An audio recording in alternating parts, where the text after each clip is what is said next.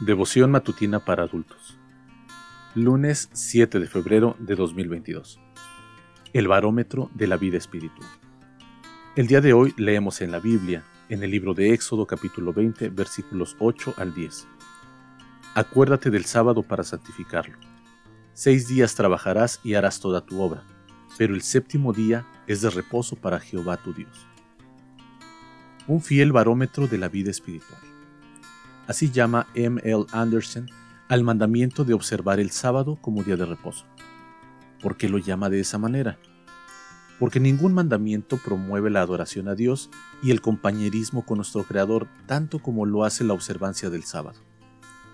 En la medida en que una persona olvida el sábado, escribe Anderson, en esa medida olvida también a Dios, y en la medida en que la observancia del sábado se torna descuidada, en esa misma medida se descuidan también otros deberes religiosos. Alguien podría alegar que a Dios lo podemos adorar en cualquier otro día de la semana. El problema con este argumento es que se estrella de frente con esta declaración. Acuérdate del sábado para santificarlo. Seis días trabajarás y harás toda tu obra, pero el séptimo día es de reposo para Jehová tu Dios. Éxodo 20 del 8 al 10.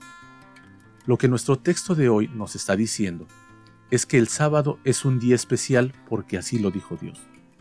No hay en la naturaleza nada que convierta al sábado en un día diferente de los otros seis. porque entonces es un día especial? Porque después de crear en seis días los cielos y la tierra, el Creador no solo reposó en el séptimo día, sino que además lo bendijo y lo santificó. Sobre ningún otro día de la semana pronuncia Dios su bendición. De ningún otro día dice Él que es señal de santificación. Y aunque ciertamente hay beneficios en el descanso físico que el reposo sabático provee, esta no es la razón principal del mandamiento. El motivo fundamental para observar el sábado como día de reposo es que nos recuerda, como nada más puede hacerlo, que Dios es el Creador y nosotros sus criaturas.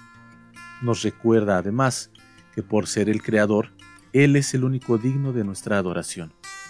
Para que esta verdad no se borrara nunca de la mente de los hombres, leemos en el conflicto de los siglos, instituyó Dios el sábado en el Edén, y mientras el ser Él, nuestro Creador, siga siendo motivo para que le adoremos, el sábado seguirá siendo señal conmemorativa de ello.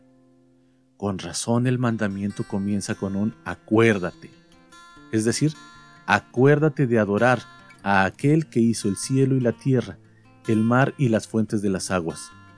Y acuérdate de que tu Creador quiere encontrarse personalmente contigo en el día que Él bendijo y santificó. ¿Lo dejarás esperando? Oremos. Gracias, Padre Celestial, por ese precioso acuérdate. Además de recordarme mi noble origen, tu día santo también me recuerda que eres digno de mi adoración y mi alabanza. Amén. Que Dios te bendiga.